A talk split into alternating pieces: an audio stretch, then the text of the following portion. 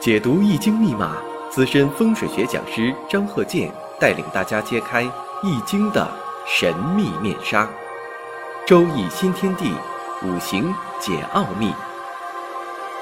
请听周易五行。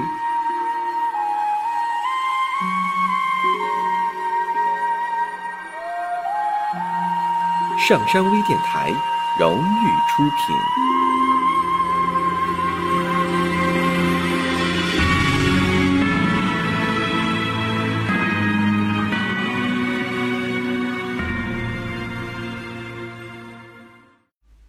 大家好，我是张和建。周易五行，我们继续举例讲解。你像这个十个大白日，以前我也讲过十个大白日。那么下面看这个例子：癸巳、戊午、乙巳、辛巳。那五行当中呢，有这个十个大白日。十个大白日呢，表现啊，有的时候是他主观的十个大白日，有的时候呢，并不受自己的控制的十个大白日。你像这个人呢，小时候呢身体不好。那家里边就得总得花钱治病啊，那病还治不好，还得花大价钱。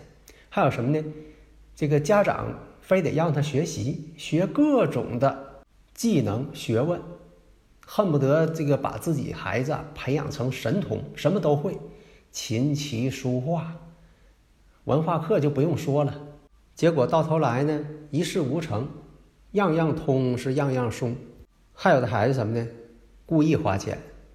想尽办法花钱，还有的呢是到成年了，还有到这个晚年了、老年了，碰到十个大白日的，总是身体不好要治病，啊，生老病死嘛，自然规律，那可能碰到身体不好，但这个病呢永远治不好，而且什么呢？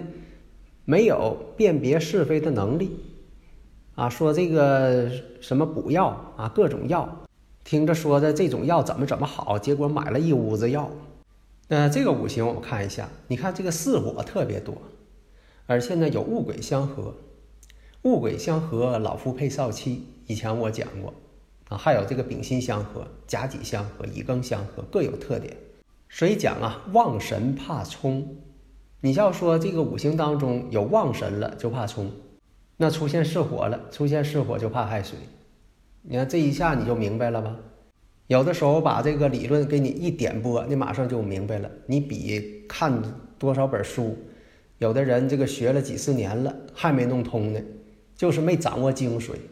日常生活当中也是经常碰到啊。你像我这个，呃，小的时候有好多人呢不认得手表啊，几点了不会看。现在来讲呢，也有这种人，倒不是不会看表了，不会用手机，各种的软件他不会用啊，也有这种人呢。所以呢，不要就说的好奇，说这个人为什么一学就会，那个人学了几十年了都没弄通这个生日五行。所以大家呢，经常听我讲啊，你看这个讲这么多年了，张和建教授全凭看圈里的理论，你看讲好几十年了，有很多人呢都已经学的已经登峰造极了。那么在以前呢，我也讲过，你像这个伤官食神多的人，多数对艺术有天赋。你像有这个做音乐的，做这个制作的，创意的，绘画，还有这个演艺界、艺术界，还有这个教育界啊，都有伤官食神的人。但是有一点啊，伤官食神的人呢，他上升的空间不高。为什么呢？嫉妒自己的人太多。有伤官食神的人呢，还容易得罪人，有自己不知道的一种傲慢。那这个五行呢？大家一看呢，伤官食神非常多，但是呢，它都藏在地支里了，啊，这个挺特殊。那这个人呢，确实懂艺术，但是呢，他不是专职的，他是业余爱好，但业余爱好也很厉害了，达到这个专业水平了。所以你看，藏在地支当中啊，有内秀啊，因为这个伤官呢也叫泄秀。啥叫泄秀啊？发挥自己的天赋。所以呢，他是业余爱好，而且呢，善于模仿。你说这个画，他看一眼，哎，马上给你模仿出来。有很多这样人呢，非常有天赋啊。你像说模仿谁写字，在以前，他看一眼，他给你写出来的，跟那个人笔记差不多少。所以啊，这个很多呢都是天赋啊。但现在呢，你像这个啊，书法界、绘画界啊，就是就像人呐，就说的经常吃香的不爱吃了，愿意吃臭的。艺术也是一样，到达这个顶峰的时候啊，人呢他就不是在做艺术了，叫矫情。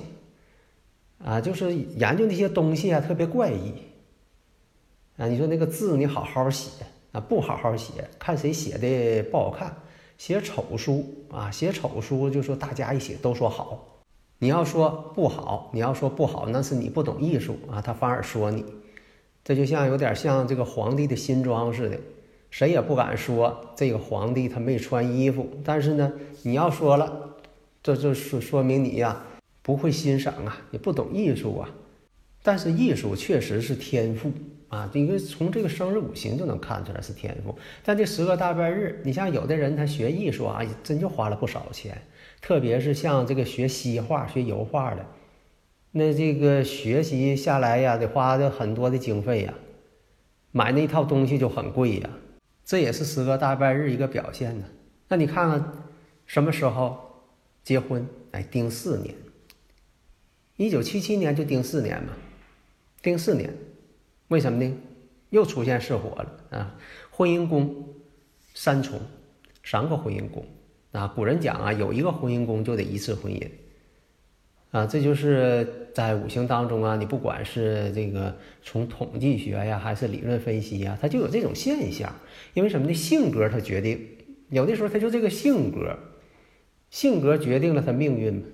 而现在有戊癸相合呢，你像对这个比自己年龄小很多的，那如果是男士的话，会出现呢，比如说他谈恋爱的时候呢，会有比自己年龄大一些的女士，或者是年龄比他小很多的女士，比如说这位男士三十岁了还没成婚，那成婚之后呢，他找的呢比他小那十多岁的女性。当然了，这个爱情呢没有年龄界限。没说说的差多少岁，那不让结婚的，因为这感情啊是很特殊的。你像这个有一些人对自己的同事啊、同学呀，他不来电，那他没有这种感情，他就喜欢呢，就说不认识的人啊，两个人相处，哎，他特别有吸引力。所以每个人的这个感觉呀都不一样。所以像他这个事业来讲呢，这个成人之后啊，他就是业余时间。给人家作画，还会模仿画，哎，写书法，哎，都行。啊，大家呢都挺这个信任他，比较欣赏他的绘画作品。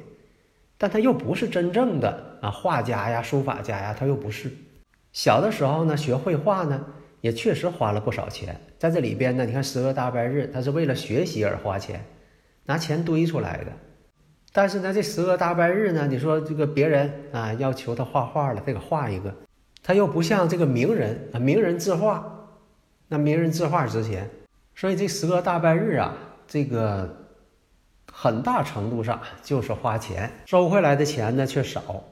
你等到出现这个亥水流年的时候，哎，亥水流年呢他又离婚了，而且他离婚不是一般的离婚，这个上上下下全被牵动，而且呢一离婚就赔钱，净身出户，十个大拜日嘛。而且呢，就说年上呢也受冲了，这个时上也受冲了，孩子都不归自己了，净身出户。所以，判断五行的时候啊，就像画画似的，先把这个轮廓啊，你先给它描出来。你先描出来了，你是这个呃肖像画也好啊，你是画景物啊，哎，大致的这个框框出来了，你基本上也就定局了。剩下就是细致再描绘了，具体一些了。精确到哪一年有什么具体的事情，不要知乎者也，含含糊糊那不行。而且理论呢，必须能够站住脚，不能说经不起推敲。你像有一些啊，这个人吧，判断的时候，你像看到人家是年上是癸卯，马上就说了，你小时候家里漏雨啊。凡是这个呃年上是癸卯的，那就屋里漏雨。啊，是人人年的，也屋里漏雨。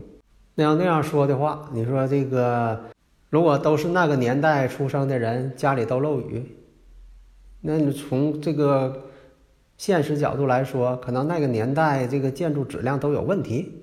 如果这个人他出生在这个沙漠地带，他也漏雨啊。那个地方可能成年都不下雨，所以有的理论呢，不要这个觉得很玄妙，你必须得有这个科学根据才行。